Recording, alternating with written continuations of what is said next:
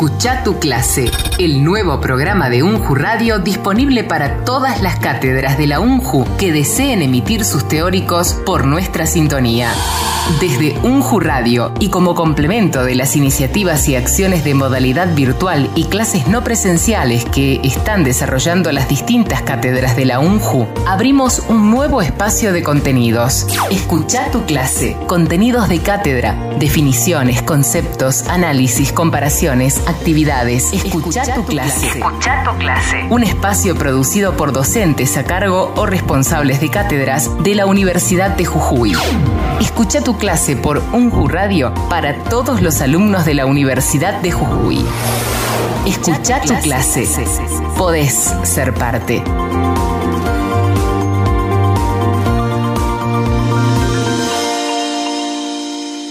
Escucha tu clase.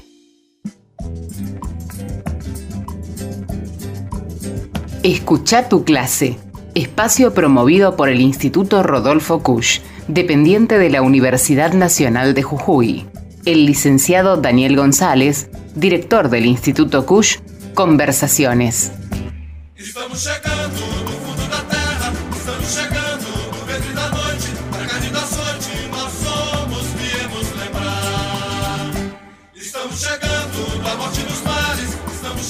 Hoy estamos en otra entrega de Conversaciones en el Kush y esta vez, bueno, comenzamos con, música brasileña, con un tema llamado Estamos llegando, que forma parte de una producción mucho más amplia de la que vamos a hablar ahora un poquito, con el poeta, el que escribió las letras de, estas canciones. Y también vamos a salir de Argentina. Estamos, vamos a entrevistar a, Milton Pereira y a quien le agradecemos desde ya esta posibilidad de comunicación. ¿Cómo estás, Hamilton? ¿Cómo estás pasando esta cuarentena? Bueno, eh, como muchos brasileños, en total eh, aislamiento, porque en Brasil eso es un privilegio, poder vivir en aislamiento seguro contra el COVID-19, porque la inmensa mayoría de la población brasileña no, no tiene esa posibilidad, porque vive en, en, en hogares de 5, 6, 7 personas, a veces más, 10, 15 personas en un mismo espacio. Para mí eh, es muy, muy fuerte la experiencia de vivir en aislamiento porque, bueno, ya tuve esa experiencia durante algunos años en el régimen militar, cuando era imposible eh, salir de casa y cumpliendo una, una pena larga eh, de cinco años. Ahora es, un, es distinto, pero a mí me angustia muchísimo porque eh, es un, drama brutal que vive el país y me miro eh, en mi pueblo y ahora somos ya cuatro millones de brasileños que están infectados con el coronavirus. Sí, seguimos por aquí, por los medios, el- la situación dramática, si bien todos estamos preocupados, vemos cómo en, en Brasil desde, hay una política gubernamental muy diferente a la que existe en, en la Argentina, bueno, y cómo los casos se están multiplicando de una manera dolorosa también para nosotros. Vivís en, en, en Brasilia, en el Distrito Federal, y tus eh, sobresalís por dos cuestiones, por, que a veces están un poco reñidas. Eh, sos poeta y sos político, son las dos actividades más, más notables. Eh, Son dos posibilidades.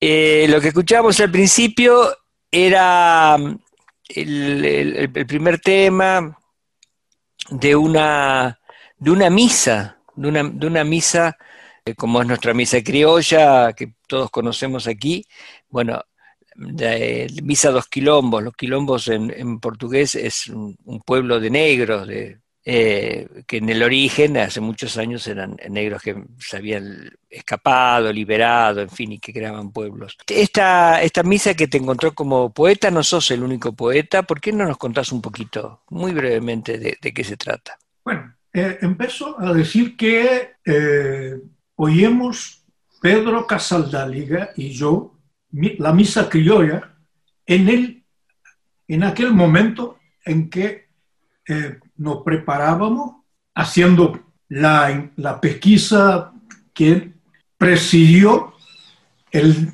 la construcción, la composición del texto. Bueno, Pedro Casaldáliga es, era un obispo catalán que nació en Balsareni, cerca de Barcelona, en, en los años 20, 28, nació Pedro. Y ahora sí despidió de nosotros en los últimos, en el último mes, en el 8 de agosto, a, los 92 años.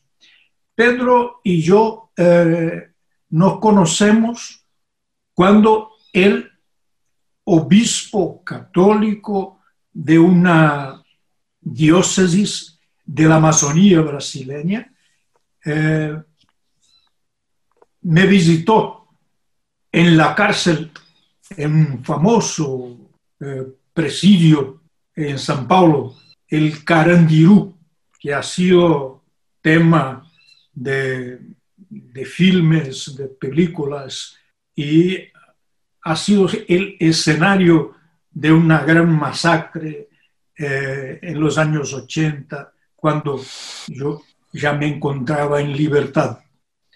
Bueno, eh, hicimos esa, esa, esa, misa con un propósito. Eh, habíamos escrito una, una misa llamada Misa de la Tierra sin Males, inspirada en la utopía guaraní en, el 79.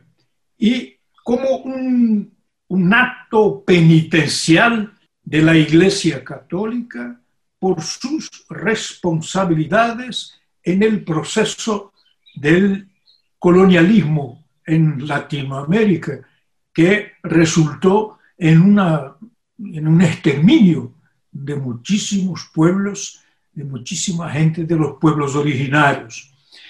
La misa de los quilombos, nosotros eh, invitamos a un gran cantante y compositor brasileño llamado Milton Nascimento.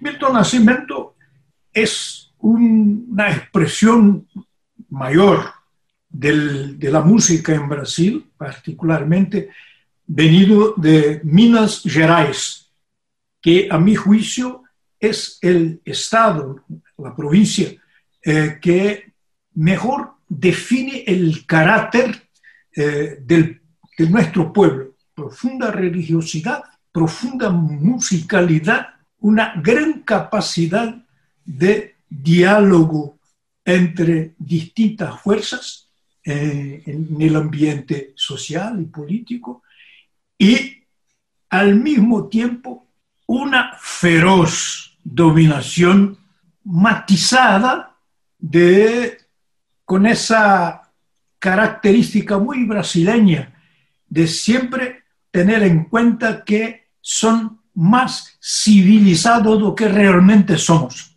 Entonces, la misa de los quilombos eh, ha sido presentada en Recife, capital de Pernambuco, porque era, ela resulta de un desafío de Don Elder Cámara a Pedro Casaldáliga, que así como hiciéramos la misa para los pueblos indígenas, deberíamos escribir una misa para que la iglesia expusiese sus responsabilidades en el proceso de esclavitud de la gente de Benín, de Angola, de Mozambique, del Congo, que cruzaron el Atlántico para construir la riqueza de este país. A Milton, vamos a escuchar un poquito a, a Milton Nacimiento, muy conocido por aquí, en el ofertorio de esta misa y luego continuamos con otros temas más de actualidad. Os olhos, as águas dos rios, o brilho dos peixes, a sombra da mata,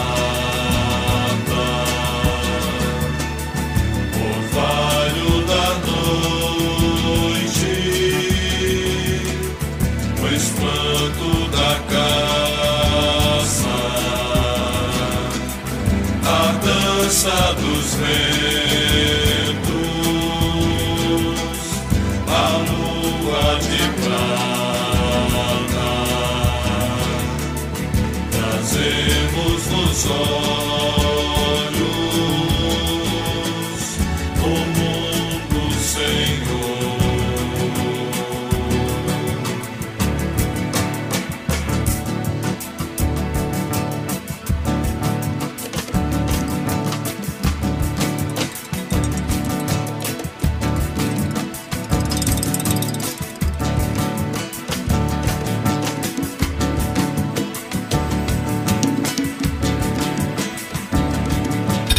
Escucha tu clase.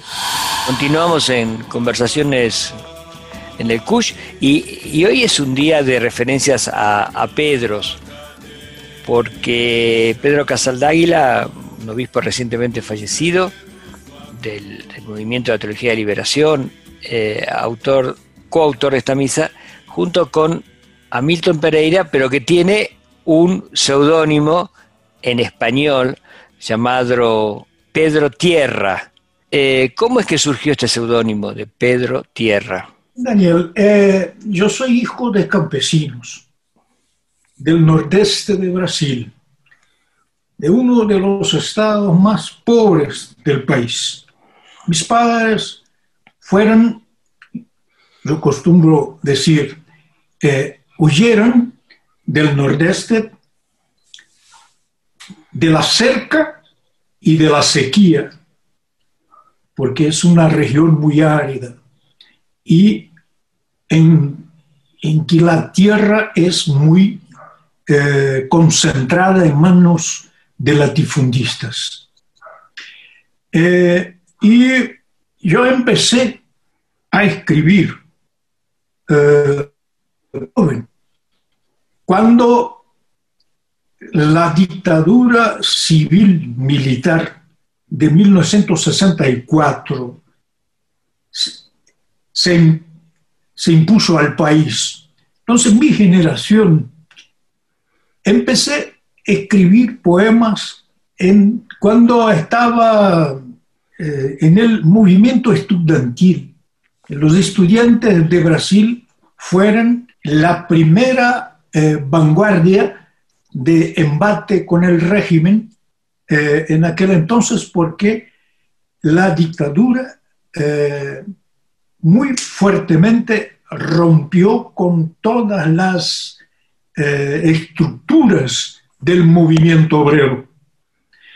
Bueno, y en Brasil, nosotros a lo largo de tres siglos escribimos mirando Europa como eh, nuestro faro, como modelo, y de espaldas para Latinoamérica. Entonces, eh, cuando ya en la clandestinidad eh, empecé a publicar mis poemas, e- escogí ese nombre, Pedro, porque se habla de la misma manera en las dos lenguas dominantes en el continente. Tierra, por honor a mi origen de padres campesinos y para establecer un lazo con la poesía del continente.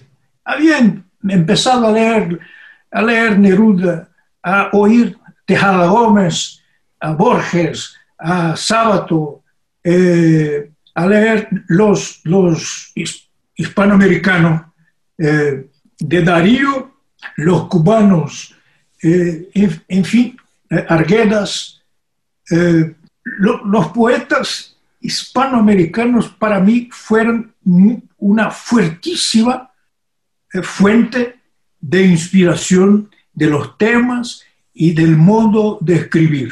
Es, y de ahí para la poesía española propiamente, la poesía de Machado, de Lorca, de Miguel Hernández, de eh, Alberti, el gran Alberti, que es un, poeta que me ha eh, impactado mucho. Entonces, ahí está.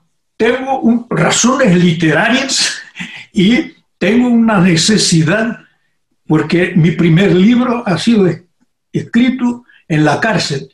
Entonces necesitaba en aquel eh, de un, hombre que no fuera a Milton Pereira, que te juro, a Milton no consigo explicar por qué mi padre me ha puesto este nombre.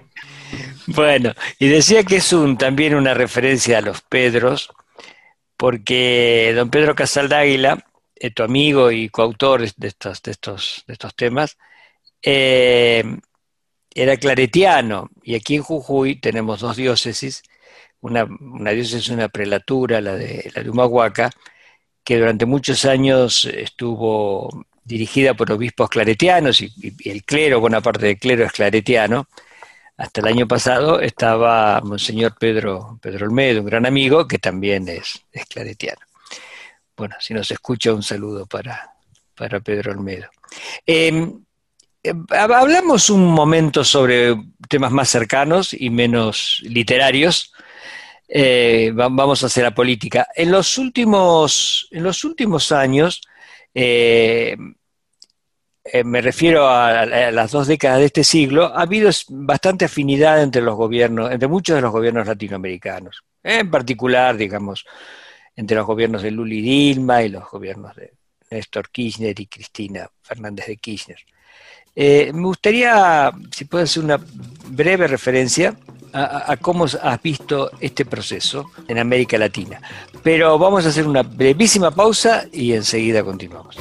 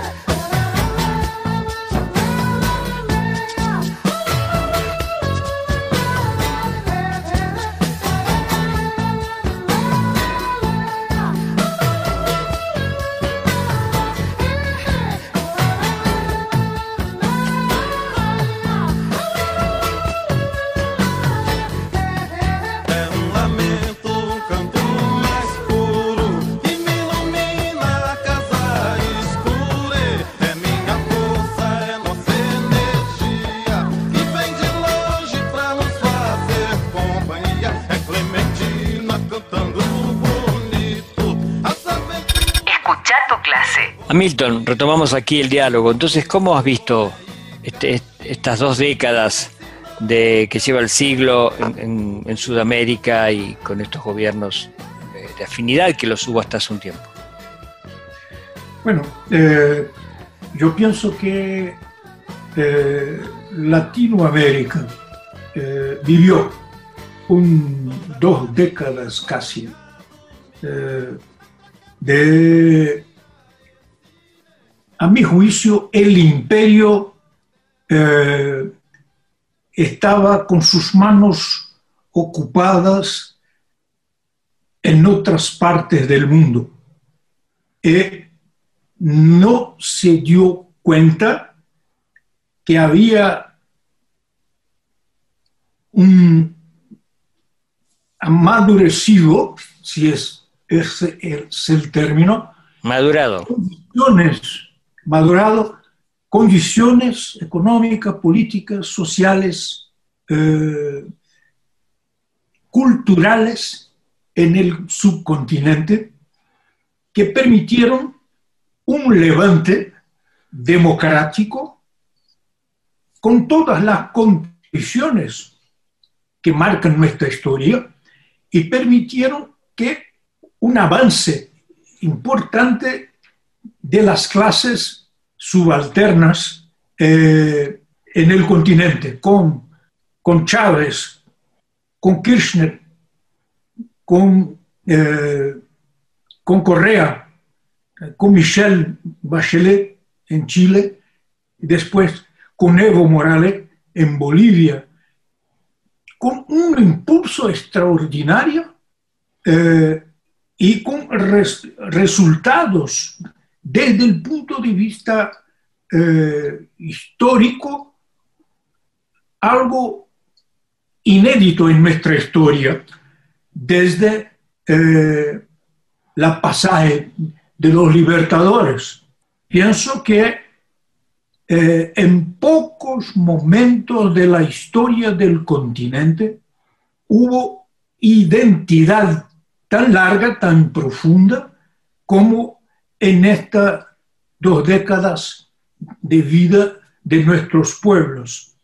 Eh, yo creo que eh, como revoluciones eh, en distintos aspectos de la vida, en la salud, en, en la educación, en la posibilidad de trabajo para la gente, en, la democratización de la tierra, eh, en la protección del medio ambiente, eh, vivimos un- una espectacular experiencia, pero con baja capacidad de comprender el factor geopolítico que en gran medida determinan, o sea, particularmente en Brasil, la nueva izquierda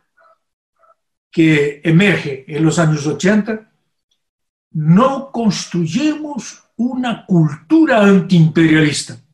No comprendemos con la eh, claridad necesaria eh, que el imperio no permitiría sin reacciones un impulso eh, de autonomía en nuestro desarrollo.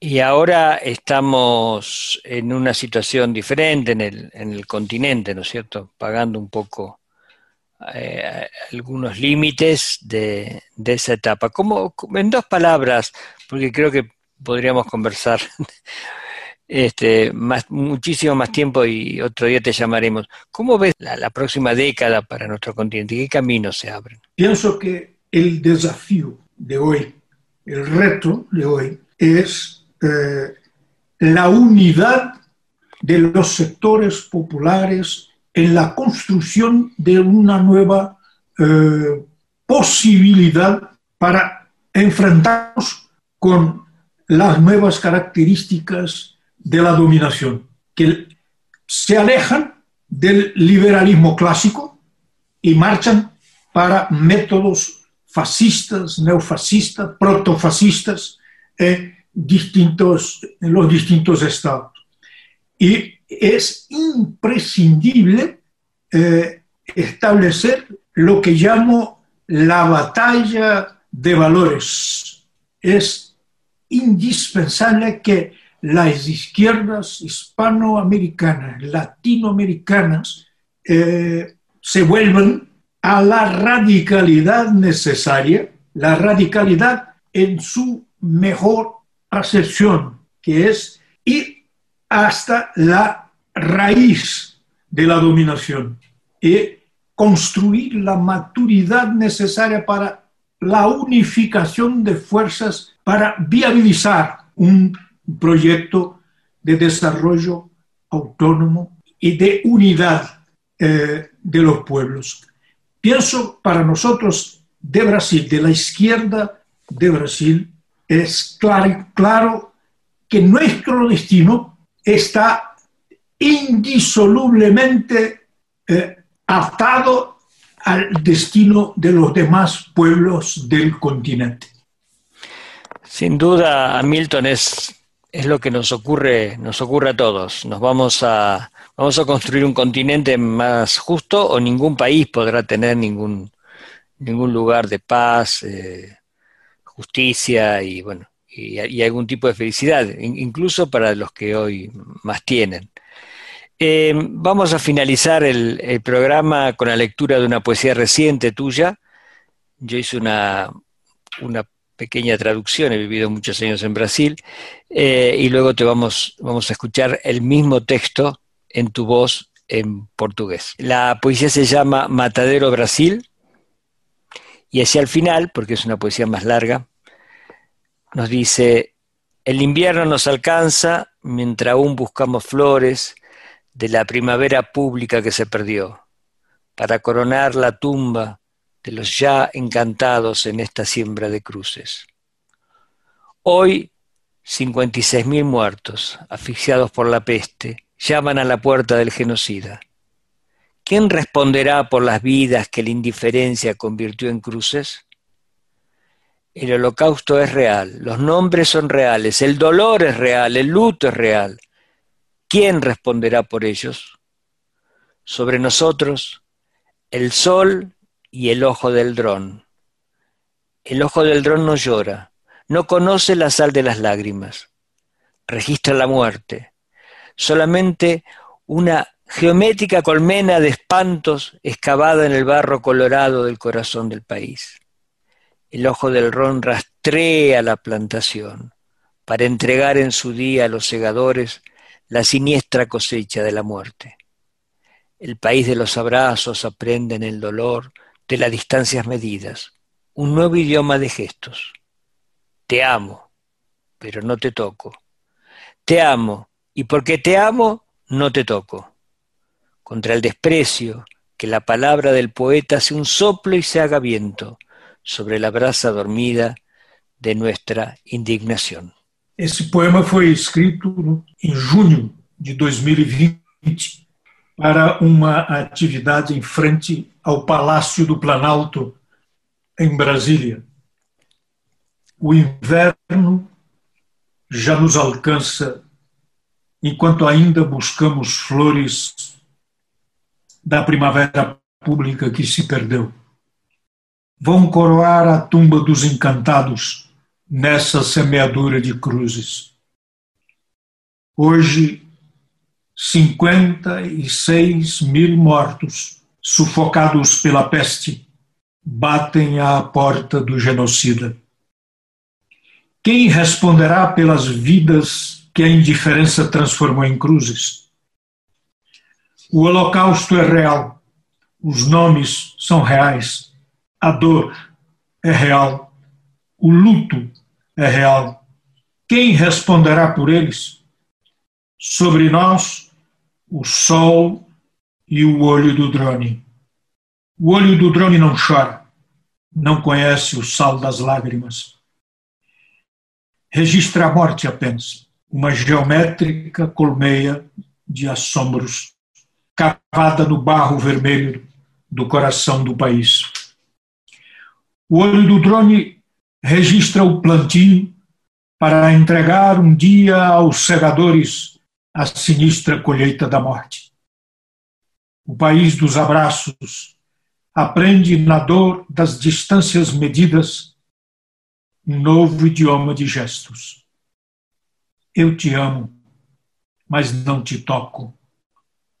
Eu te amo e porque te amo, não te toco contra o escárnio, que a palavra do poeta seja sopro e se faça vento sobre a brasa adormecida de nossa indignação.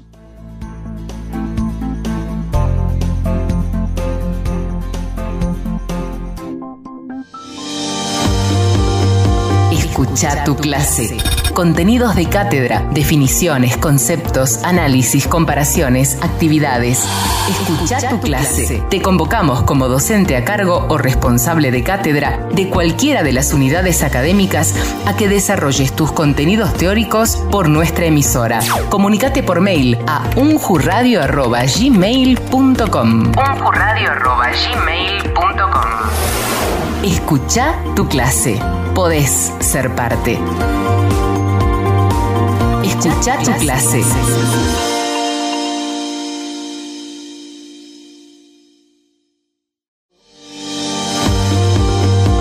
Escucha tu clase, el nuevo programa de UNJU Radio disponible para todas las cátedras de la UNJU que deseen emitir sus teóricos por nuestra sintonía.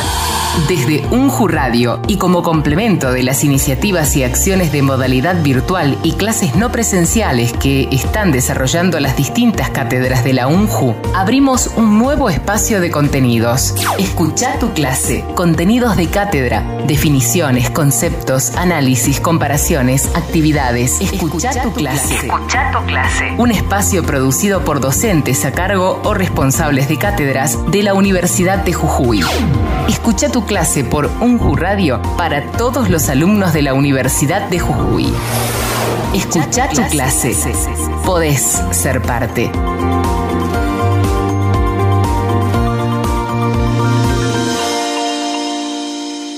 Escucha tu clase.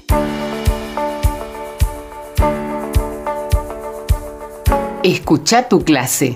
Espacio promovido por el Instituto Rodolfo Kusch, dependiente de la Universidad Nacional de Jujuy. El licenciado Daniel González, director del Instituto Kusch, Conversaciones. Buenas tardes, estamos otra vez en Conversaciones en el Kusch, este programa del Instituto Rodolfo Kusch.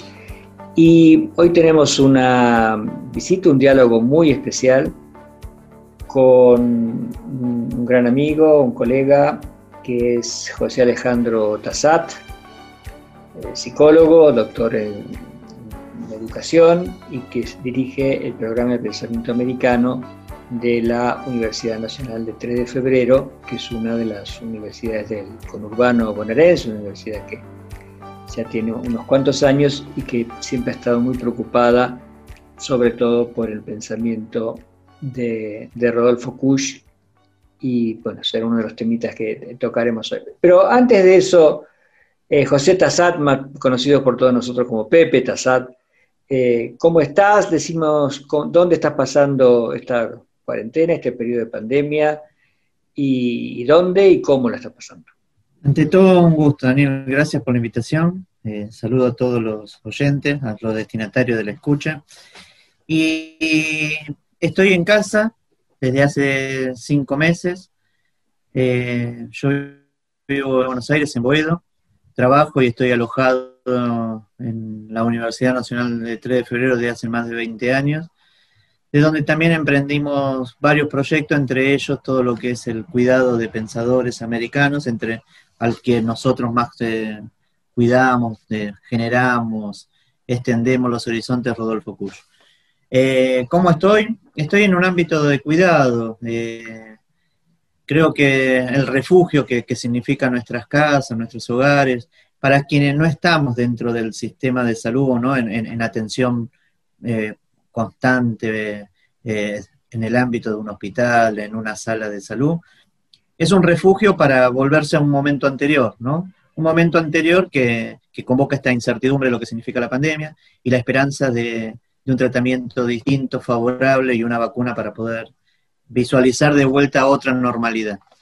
Eh, eh, entre expectativas, entre, entre ganas, entre a veces pesimismo, pero también siempre la vida, si hacia el pasado sentimos nostalgia, hacia el futuro, hacia el futuro sentimos esperanza. Y me parece que mi condición convoca a esa posibilidad, a, pensar de que vamos a estar en mejores condiciones que sí no estamos eh, hoy en día en, en condiciones eh, loables o expectables para nosotros y que lo tenemos que atravesar como todo en comunidad.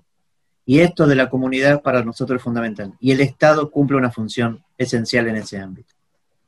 Pepe, eh, ya vamos a retomar un poquito, un poquito esto.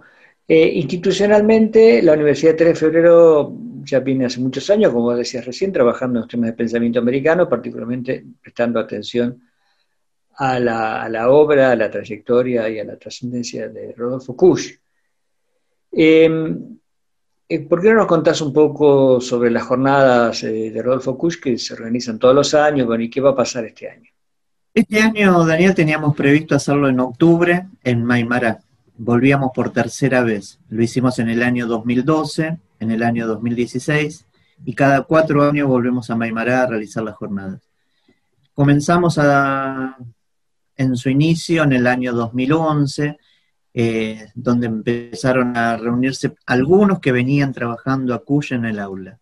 Para quien no conoce a Kush, Kush fue un pensador, fue un inquieto permanente, fue alguien muy preocupado en que las cosas no queden dentro de, de una caverna de la ciencia, sino que pueda difundirse su palabra en la sabiduría cotidiana, práctica, popular, ancestral, todo aquello que no queremos mirar. Esas jornadas hoy en día ya llevan por el número 9, se hizo en Porto Alegre, en Brasil, se hicieron en Bogotá, cómo ese pensamiento de ese escritor negado en la historia académica toma fuerza su palabra, porque denota una certeza que, se, que constantemente se pone en duda, denota una práctica vinculada a este porvenir provechoso, ¿no? donde el pasado no se ha ido y está presente con nosotros. El pensamiento de Kush aporta una duda a la certeza de Occidente. Genera la posibilidad de pensar en términos mitológicos. El mito no es algo que se ha ido, el mito no es algo de los pueblos ancestrales o los que estamos arraigados en el campo popular. El mito es una forma de tramitar la vida.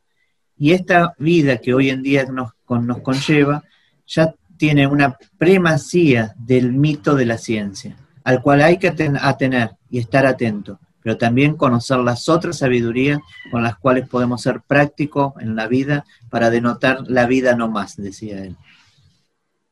¿Y este año cómo se va a desenvolver las jornadas sobre el pensamiento de Rodolfo Cuyo? Eh, la idea es hacer el 27 de noviembre y vamos a hacer una convocatoria de videos, de videos abiertos, tanto para el campo académico, para el campo comunitario, de videos de, con una duración de máximo de cuatro minutos sobre distintas temáticas vinculadas a su pensamiento. Muy bien, bueno, ya difundiremos esto en, su momento. Eh, volviendo al, pensamiento de Kush, él, él planteaba un... no planteaba necesariamente como antagonistas como un partido de fútbol, digamos, en ese sentido, al pensamiento americano y al pensamiento occidental, sino que lo, lo, veía desde el suelo americano como formas de pensamiento que estaban interactuando, ¿no es así? ¿Cómo lo verías vos medio, un poco en esta, en esta situación en la que estamos todos tan, este, tan eh, impulsados a a tener que encontrar sentidos a, situaciones en las que no, habíamos, no habíamos planificado. Te propongo que sobre esto hablemos en el próximo bloque. Escucha tu clase, el nuevo programa de UNJU Radio disponible para todas las cátedras de la UNJU que deseen emitir sus teóricos por nuestra sintonía. Escucha tu clase, contenidos de cátedra, definiciones, conceptos, análisis, comparaciones, actividades. Escucha, tu, clase. Escucha tu clase. Un espacio producido por docentes a cargo o responsables de cátedras de la Universidad de Jujuy. Escucha tu clase podés ser parte.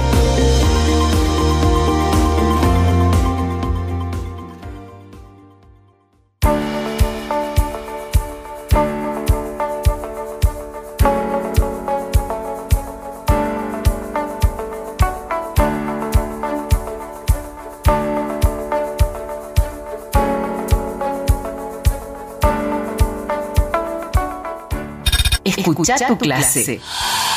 Seguimos en Conversaciones del Instituto Cush, dependiente de la Universidad Nacional de Jujuy. Estamos volviendo aquí en Conversaciones en el CUSH, estamos con el doctor José Tassat, con nuestro amigo Pepe Tassat, hablando sobre, bueno, estuvimos hablando sobre las actividades que la UNTREF realiza anualmente sobre el pensamiento de Rodolfo Kusch, que en algunos casos eh, también participa en nuestra Universidad Nacional de Jujuy, realizándolas aquí, en, se realizan aquí en, la provincia. Eh, y, Kusch se dedicó a investigar, a trabajar mucho sobre el pensamiento americano, empezó trabajando sobre el pensamiento en Buenos Aires, después mucho sobre el pensamiento andino, y por otro lado era un filósofo con una fuerte formación filosófica, profesional, no era no era un guitarrero, era alguien que tenía una, sólida formación filosófica. ¿Cómo, ¿Cómo, ves vos en esta situación que estamos viviendo este año, eh, donde aparecen todos los saberes, ¿no? los, tradicionales, este, estamos en la expectativa de la vacuna y hay distintas posiciones también sobre esto? ¿Cómo, cómo lo, lo ves vos desde tu conocimiento de la obra de, de. Daniel, algo de lo que dice Kush en un tramo dice, Occidente lo que más teme es la pérdida del sentido de la acción. Y hasta ahora, lo que se denomina Occidente, esta modernidad conceptualizada desde el campo académico, este orden de la vida que nosotros tenemos en, lo cotidiano, en lo, vecinal, en una ciudad, en un campo, en lo donde uno quiera, eh, está arraigado en algunas cuestiones, en el dominio extracción y uso de la naturaleza, ¿no? Como posibilidad de enriquecimiento para algunos, eh, en la exacerbación del deterioro y el destrato al otro en el campo humano, y sobre una exacerbación enajenada de la vida. Si vos unís todo eso en un cóctel, nos da que en la vida cotidiana a veces no llegamos ni siquiera a pensar, que solamente recreamos hábitos, que la modalidad de vida constante, él dice en otro tramo de su obra, dice, este es, el último estadio del capitalismo. Y a esto que nosotros denominamos capitalismo, donde algunos acumulan para provechos propios, otros esperamos en la lógica de una espera que no se sabe qué se espera para tramitar la vida, aparece un deterioro constante del trato humano. Y eso es lo hostil que también dice nuestro amigo Mario Vilca lo hostil al trato de la Pacha. Y él, y él tiene que ver con una cosmovisión de una intencionalidad entre cuidado y autodestrucción que nosotros tenemos. Algo de lo que trajo Freud en el campo del psicoanálisis. Nosotros tenemos la vitalidad máxima de la posibilidad de la vida para generar, pero conllevamos también dentro de uno mismo la autodestrucción y esa tensión de vida y muerte se juegan en forma permanente. Occidente, esa modernidad, este, este tramo del capitalismo, exacerbó solamente este, este eje de la autodestrucción. Y si seguimos siendo hostil con la pacha, si seguimos siendo hostil entre nosotros, si seguimos siendo hostil en el lazo social, lo único que hacemos es destruir lo único que tenemos. Y lo único que tenemos es lo más común de lo común, dijo él. ¿Qué es eso? La vida. ¿Qué hacemos con la vida? Por eso cuando se enuncia América, simplemente es una forma de, decirnos de dónde hablamos. América fue una ilusión para, la humanidad, era el nuevo mundo, era la nueva expectativa. Yo creo que al día de hoy sigue siendo eso, una forma de enunciarnos en el universo. ¿Qué tenemos de distinto, Daniel, me preguntás, entre ese occidente y lo que podemos generar desde América? Porque nosotros no somos occidente, estamos al costado de occidente tiene que ver con el pensamiento francés, en términos didácticos lo digo. Para los franceses lo único que hacen es, a las diferencias sociales, a las diferencias de estilos, a cualquier diferencia, ponen como si fuese un resultado matemático. A lo diferente ponen igual y quieren buscar el mismo resultado. A la diferencia le ponen la igualdad. Nosotros, en América, a lo diferente es algo diferente el otro no tiene que ser igual a, sí mismo, puede ser algo distinto. Entonces, nosotros en América convivimos con la diferencia. Sabemos que en la diferencia hay un tramo para convivir. No significa que no haya confrontación, significa que hay territorios comunes para habitar. mientras que para ellos lo único que hacen es a lo diferente le ponen igualdad. Y eso lo único que nos demuestra es que no somos iguales, ante todo somos diferentes. Nos asentamos en una cultura, nos asentamos en símbolos, no, somos parte de una comunidad y esto es fundamental en, en el lazo de la lógica de poder. Después vendrá el Estado, vendrá la posibilidad de distribución, vendrán las clases dominantes de las épocas y vendrán las exacerbaciones de argumentos que siempre favorecen a lo mismo y quienes luchamos en el campo del populismo para que la distribución del bien social sea distinta. Estas diferencias hoy están también muy marcadas en lo social, ¿no es cierto? En la posibilidad de acceder a salud. Eh, esa frase que uno a veces escucha que la pandemia nos ha igualado, eh, es cierto, quizás en, las últimas instancias, como cuando decimos que la muerte nos iguala a todos, ¿no? Pero la verdad es que hay distintas posibilidades según eh, la, situación económica y social de, cada uno, de cada familia de cada, de cada grupo. Eh, ¿Esto cómo lo están viviendo ustedes ahí en, Buenos Aires y cómo, por tu conocimiento de Jujuy, cómo, cómo lo estás cómo lo estás viendo. Porque nosotros entre, nuestra comunidad universitaria también existen esas diferencias. Sí, que, habitamos en términos diferentes. Y viste el, el ámbito del territorio. Yo creo que esta pandemia, no lo digo yo, lo dice un médico muy reconocido, dice, el código postal parece que en esta pandemia mucho más importante que el código genético. Si el código postal, los lugares donde habitamos, las condiciones de vida que tenemos, las posibilidades de desarrollo ¿no? y de infraestructura, nos garantizan cierta estabilidad y bienestar.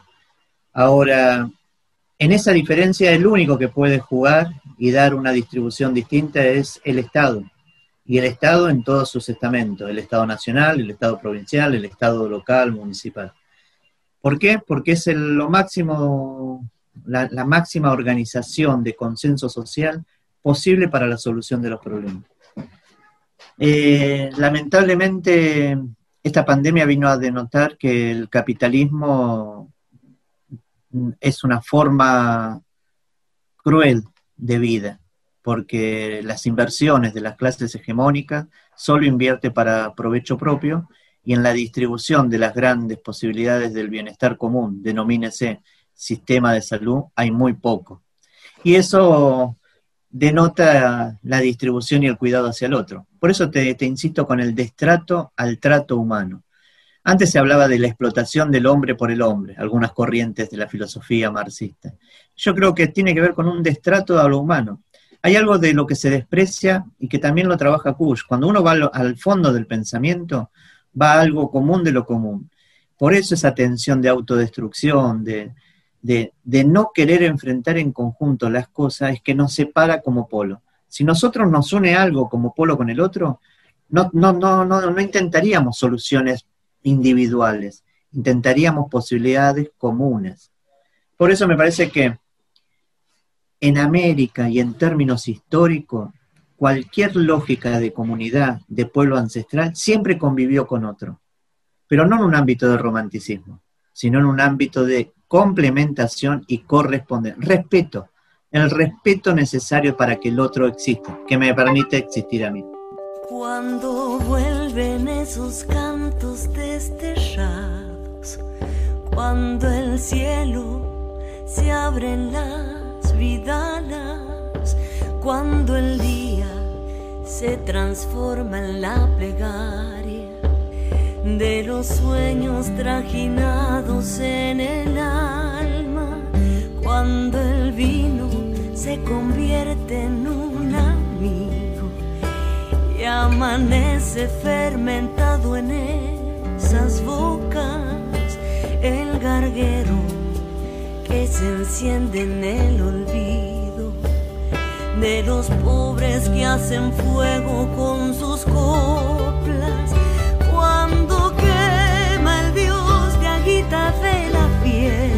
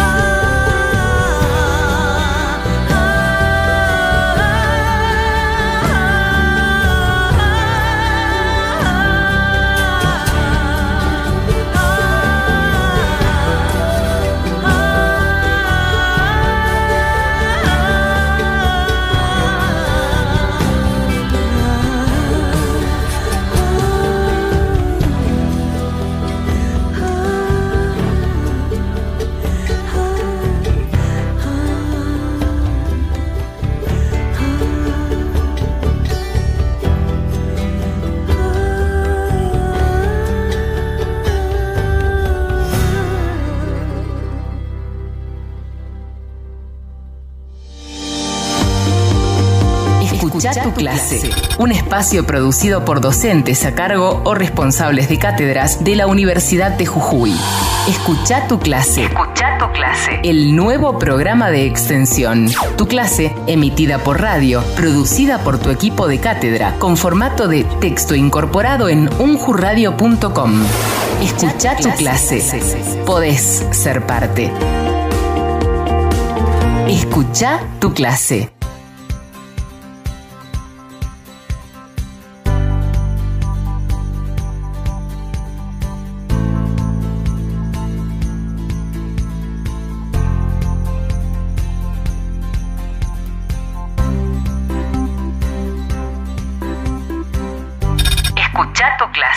Volviendo a nuestro diálogo con Pepe Tassat, psicólogo, doctor en educación y director del programa de pensamiento americano de la Universidad Nacional de 3 de Febrero en el conurbano bonaerense. Eh, y gran conocedor de nuestra provincia y del pensamiento de Rodolfo Kusch.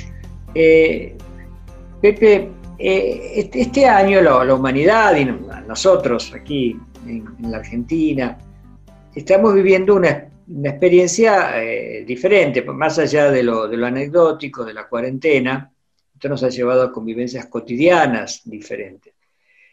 No son eh, absolutamente inéditas porque todo tiene que ver con lo que vivíamos antes, pero sí son un poco diferentes. Vivimos la hostilidad de otra manera y estamos vi viviendo y, conviviendo, la, la experiencia de la convivencia también es un poco distinta a lo que veníamos, estábamos acostumbrados hasta, hasta marzo de este año. Y, algunas cuestiones eh, te están mostrando como caras diferentes, como el Estado, la comunidad, los individuos, la familia, ¿no es cierto? Las instituciones.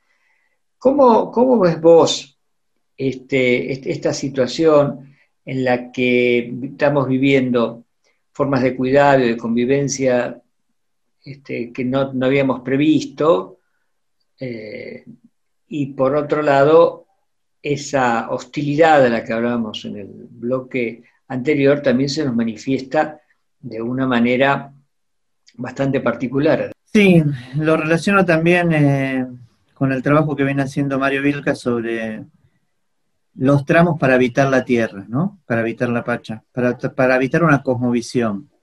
El tema de, anfitrión, huésped e interlocutor. Y en eso en los distintos tramos de nuestra vida, en la infancia, en la juventud, en la adultez, o lo que se denomina la tercera edad.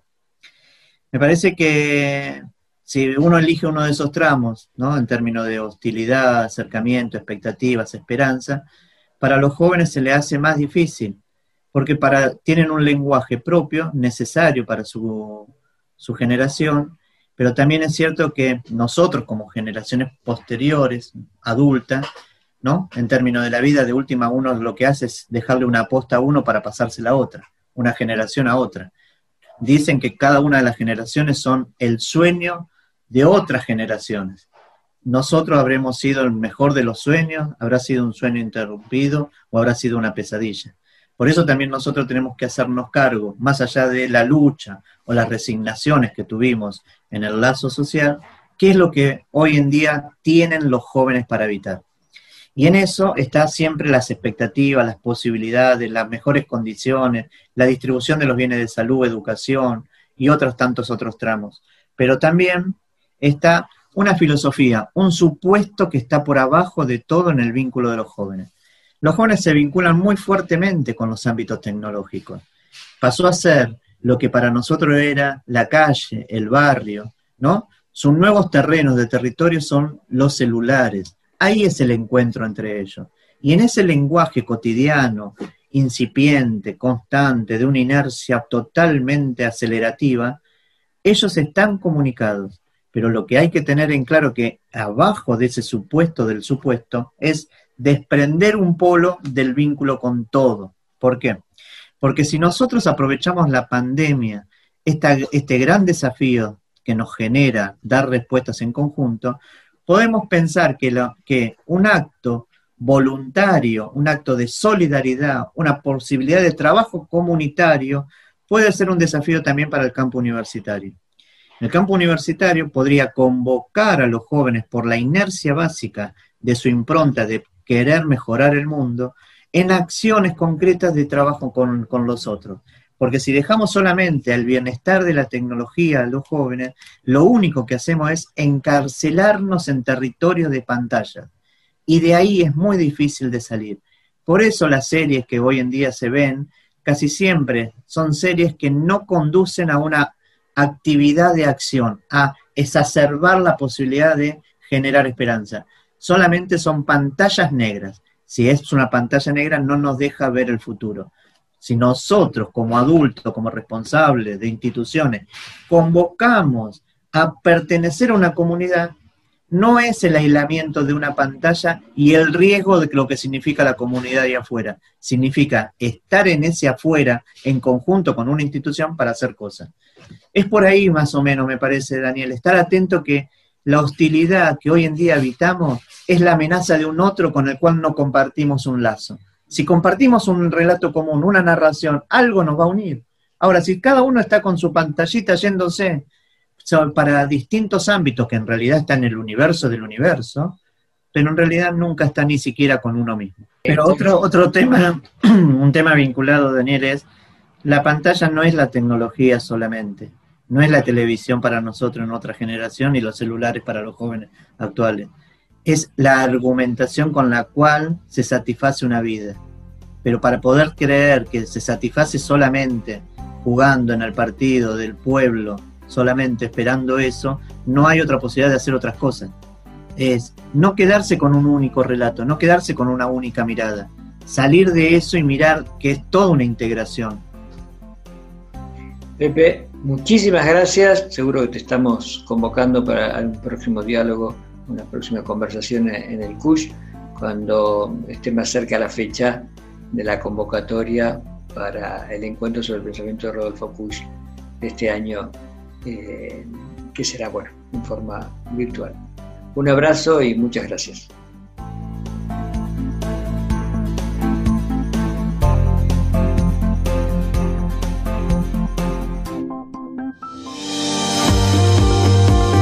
Escucha tu clase. contenidos de cátedra, definiciones, conceptos, análisis, comparaciones, actividades. Escucha tu clase. Te convocamos como docente a cargo o responsable de cátedra de cualquiera de las unidades académicas a que desarrolles tus contenidos teóricos por nuestra emisora. Comunicate por mail a unjurradio.gmail.com unjurradio.gmail.com Escucha tu clase. Podés ser parte. Escucha tu clase.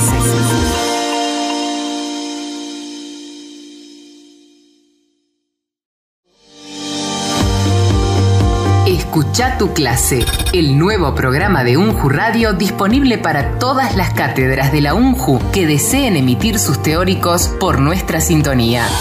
Desde UNJU Radio y como complemento de las iniciativas y acciones de modalidad virtual y clases no presenciales que están desarrollando las distintas cátedras de la UNJU, abrimos un nuevo espacio de contenidos. Escucha tu clase, contenidos de cátedra, definiciones, conceptos, análisis, comparaciones, actividades. Escucha tu clase. Escucha tu clase. Un espacio producido por docentes a cargo o responsables de cátedras de la Universidad de Jujuy.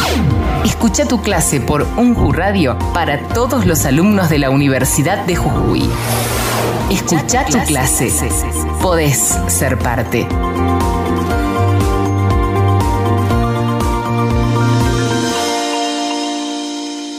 Escucha tu clase. Escucha tu clase. Espacio promovido por el Instituto Rodolfo Kusch, dependiente de la Universidad Nacional de Jujuy. El licenciado Daniel González, director del Instituto Kusch, Conversaciones. Estamos chegando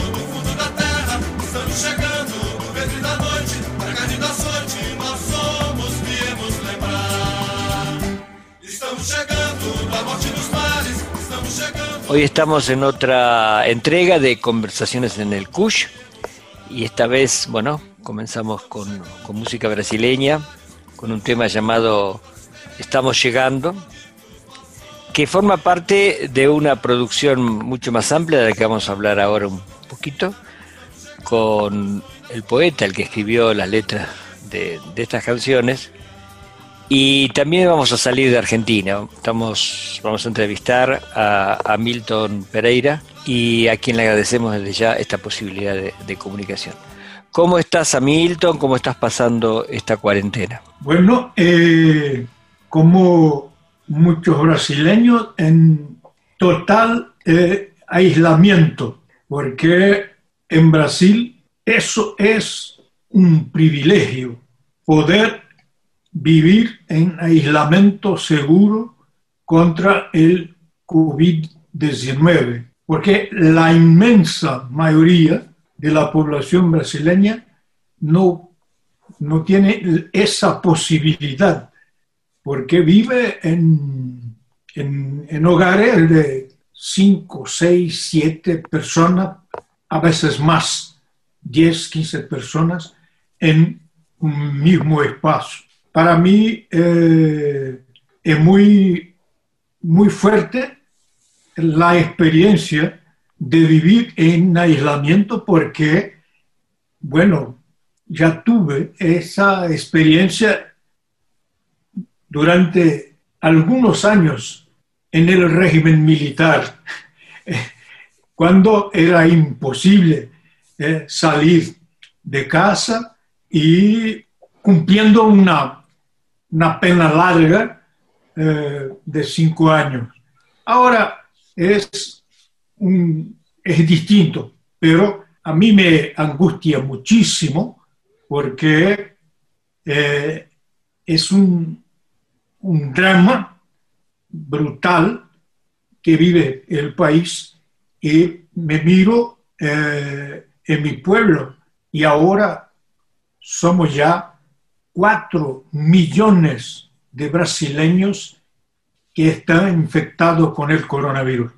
Sí, seguimos por aquí, por los medios, la situación dramática, si bien todos estamos preocupados, vemos cómo en, en Brasil desde hay una política gubernamental muy diferente a la que existe en, la Argentina, bueno, y cómo los casos se están multiplicando de una manera dolorosa también para nosotros. Vivís en, en, Brasilia, en el Distrito Federal, y tus sobresalís por dos cuestiones, por, que a veces están un poco reñidas.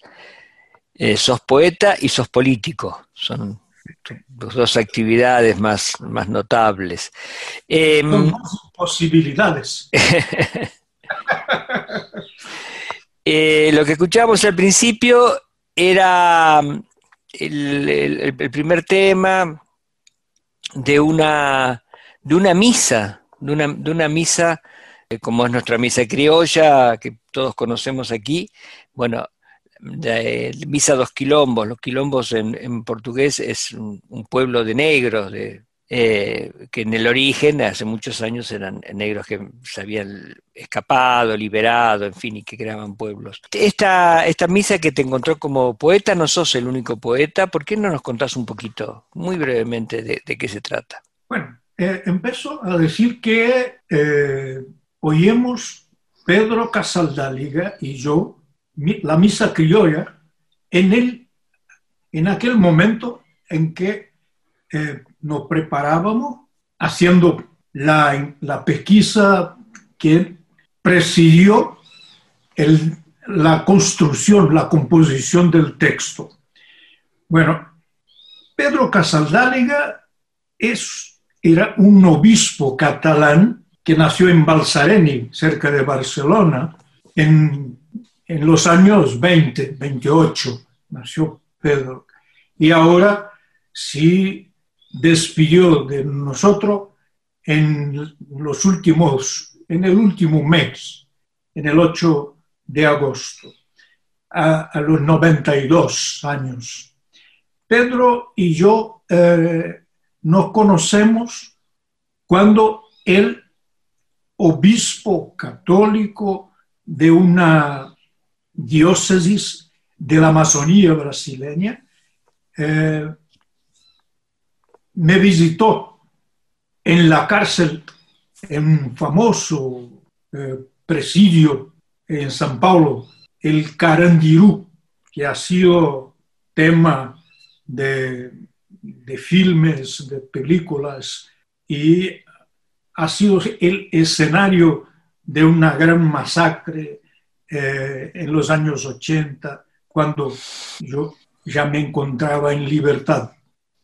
Bueno, eh, hicimos esa, esa, esa, misa con un propósito. Eh, habíamos escrito una, una misa llamada Misa de la Tierra sin Males, inspirada en la utopía guaraní en, el 79 y como un, un acto penitencial de la Iglesia Católica por sus responsabilidades en el proceso del colonialismo en Latinoamérica, que resultó en, una, en un exterminio de muchísimos pueblos, de muchísima gente de los pueblos originarios.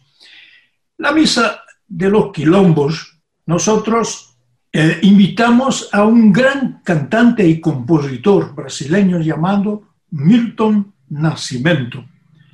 Milton Nascimento es una expresión mayor de la música en Brasil, particularmente venido de Minas Gerais, que a mi juicio es el estado, la provincia eh, que mejor define el carácter eh, de nuestro pueblo. Profunda religiosidad, profunda musicalidad, una gran capacidad de diálogo entre distintas fuerzas eh, en el ambiente social y político y al mismo tiempo una feroz dominación matizada de, con esa característica muy brasileña de siempre tener en cuenta que son más civilizados de lo que realmente somos.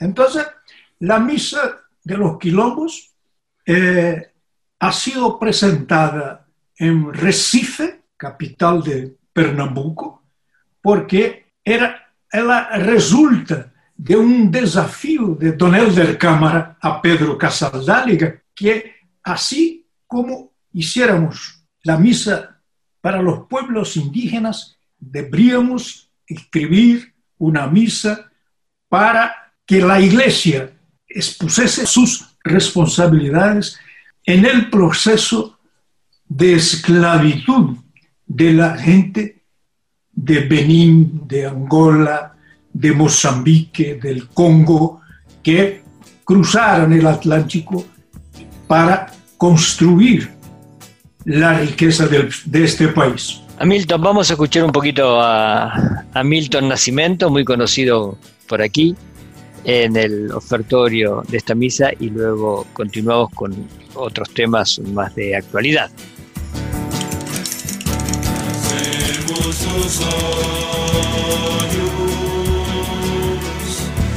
As águas dos rios, o brilho dos peixes, a sombra da mata,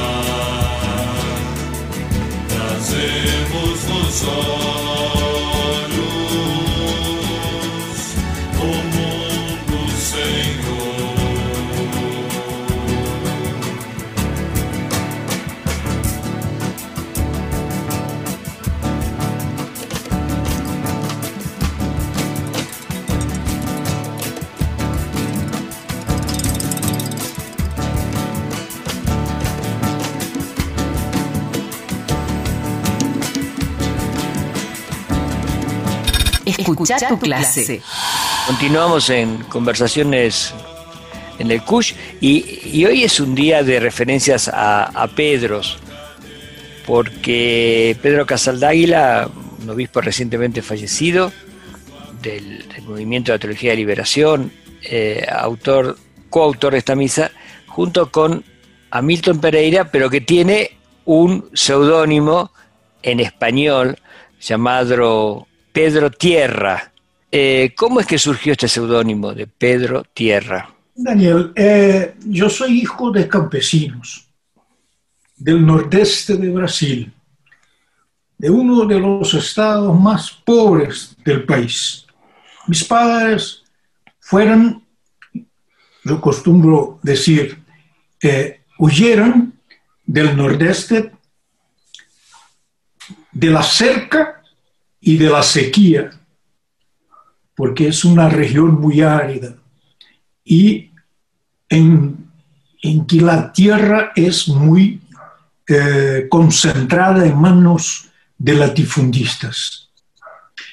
Eh, y yo empecé a escribir eh,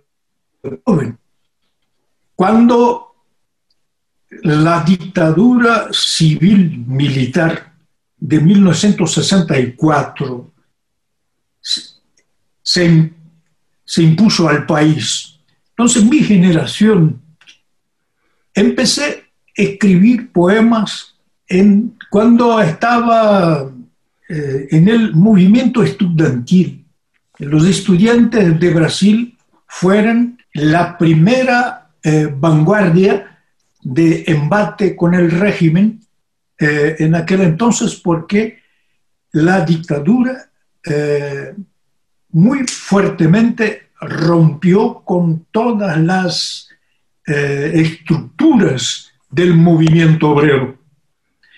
Bueno, y en Brasil, nosotros a lo largo de tres siglos escribimos mirando Europa como eh, nuestro faro, como modelo, y de espaldas para Latinoamérica. Entonces, eh, cuando ya en la clandestinidad eh, empecé a publicar mis poemas, escogí ese nombre, Pedro, porque se habla de la misma manera en las dos lenguas dominantes en el continente.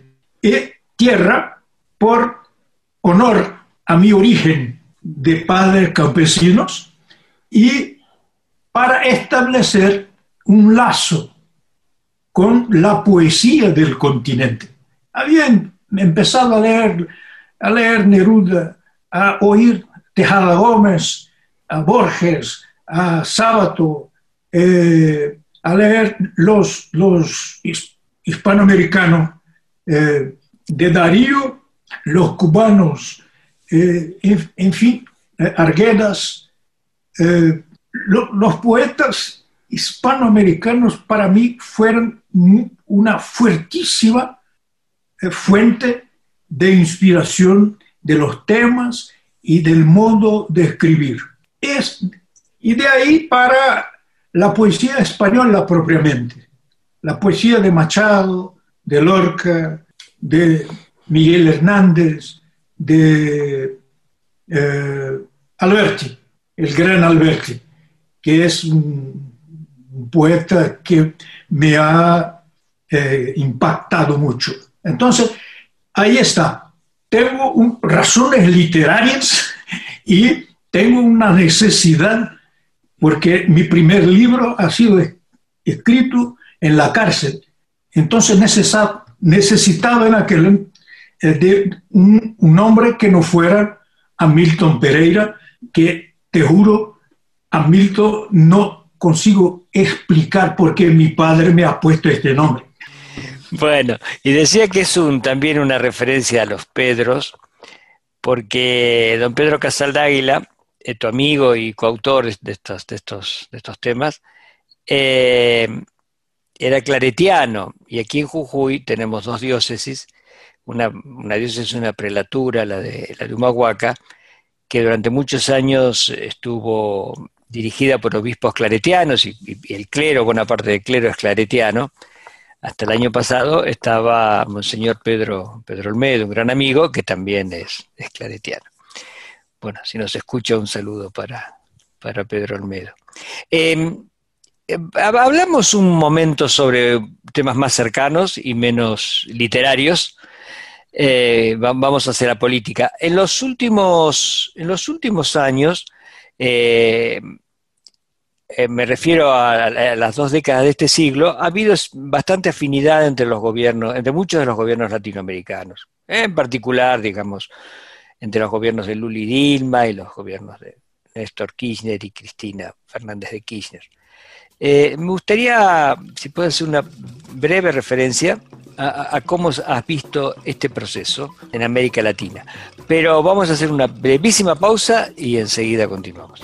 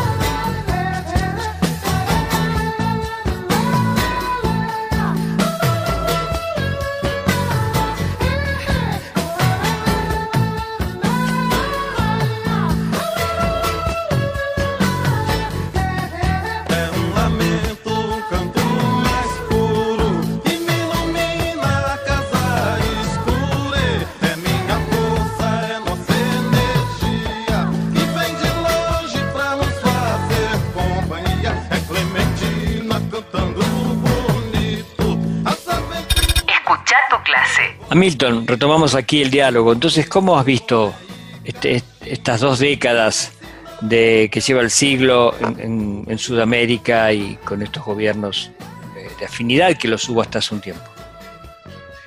Bueno, eh, yo pienso que eh, Latinoamérica eh, vivió un, dos décadas casi de, a mi juicio, el imperio estaba con sus manos ocupadas en otras partes del mundo. Y no se dio cuenta que había un amadurecido, si es, ese es el término, madurado. Condiciones, madurado, condiciones económicas, políticas, sociales, eh, culturales en el subcontinente que permitieron un levante democrático con todas las condiciones que marcan nuestra historia y permitieron que un avance importante de las clases subalternas eh, en el continente, con, con Chávez, con Kirchner, con, eh, con Correa, con Michelle Bachelet en Chile, después con Evo Morales en Bolivia, con un impulso extraordinario eh, y con resultados desde el punto de vista eh, histórico, algo inédito en nuestra historia, desde eh, la pasaje de los libertadores. Pienso que eh, en pocos momentos de la historia del continente hubo identidad tan larga, tan profunda, como en estas dos décadas de vida de nuestros pueblos. Eh, yo creo que eh, como revoluciones en distintos aspectos de la vida, en la salud, en, la educación, en la posibilidad de trabajo para la gente, en, la democratización de la tierra, eh, en la protección del medio ambiente, eh, vivimos una espectacular experiencia, pero con baja capacidad de comprender el factor geopolítico que en gran medida determinan, o sea, particularmente en Brasil, la nueva izquierda que emerge en los años 80, no construyemos una cultura antiimperialista. No comprendemos con la eh, claridad necesaria eh, que el imperio no permitiría sin reacciones un impulso eh, de autonomía en nuestro desarrollo. Y ahora estamos en una situación diferente en el, en el continente, ¿no es cierto? Pagando un poco eh, algunos límites de, esa etapa. ¿Cómo, en dos palabras, porque creo que podríamos conversar este, más, muchísimo más tiempo y otro día te llamaremos. ¿Cómo ves la, próxima década para nuestro continente? ¿Qué caminos se abren? Pienso que el desafío de hoy, el reto de hoy, es eh, la unidad de los sectores populares en la construcción de una nueva eh, posibilidad para enfrentarnos con las nuevas características de la dominación, que se alejan del liberalismo clásico y marchan para métodos fascistas, neofascistas, protofascistas en, distintos, en los distintos estados.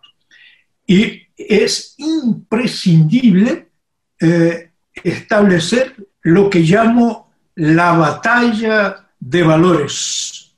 Es indispensable que las izquierdas hispanoamericanas, latinoamericanas, eh, se vuelvan a la radicalidad necesaria, la radicalidad en su mejor acepción, que es ir hasta la raíz de la dominación y construir la maturidad necesaria para la unificación de fuerzas para viabilizar un proyecto de desarrollo autónomo y de unidad eh, de los pueblos.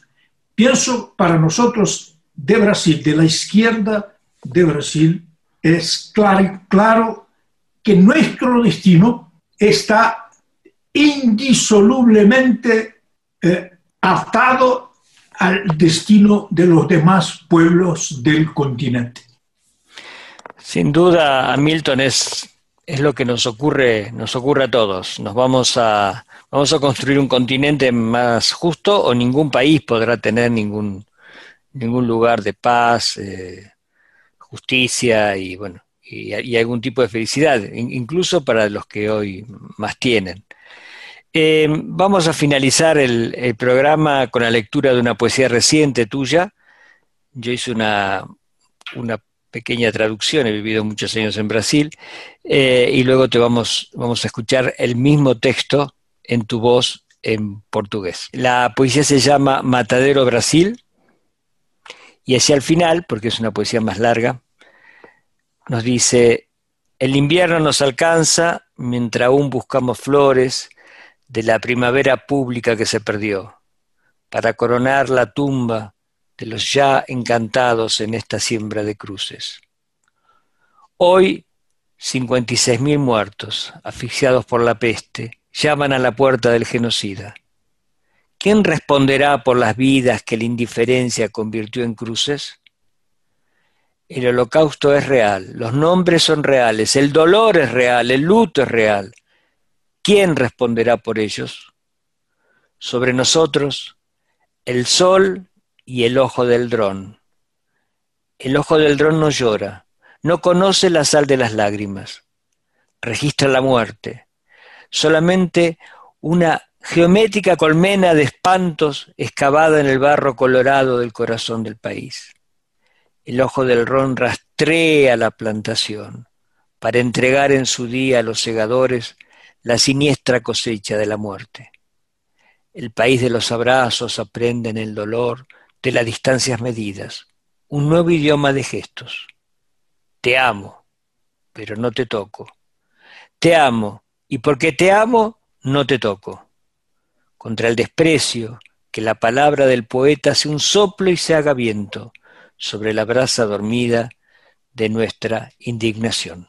Esse poema foi escrito em junho de 2020 para uma atividade em frente ao Palácio do Planalto, em Brasília. O inverno já nos alcança enquanto ainda buscamos flores da primavera pública que se perdeu. Vão coroar a tumba dos encantados nessa semeadura de cruzes. Hoje, 56 mil mortos, sufocados pela peste, batem à porta do genocida. Quem responderá pelas vidas que a indiferença transformou em cruzes. O holocausto é real, os nomes são reais, a dor é real, o luto é real. Quem responderá por eles? Sobre nós, o sol e o olho do drone. O olho do drone não chora, não conhece o sal das lágrimas. Registra a morte apenas uma geométrica colmeia de assombros, cavada no barro vermelho do coração do país. O olho do drone registra o plantio para entregar um dia aos segadores a sinistra colheita da morte. O país dos abraços aprende na dor das distâncias medidas um novo idioma de gestos. Eu te amo, mas não te toco.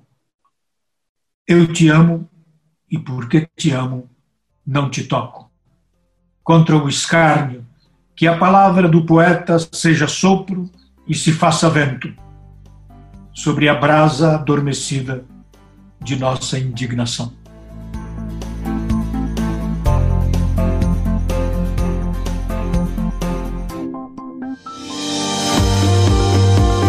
Escucha tu clase. Contenidos de cátedra, definiciones, conceptos, análisis, comparaciones, actividades.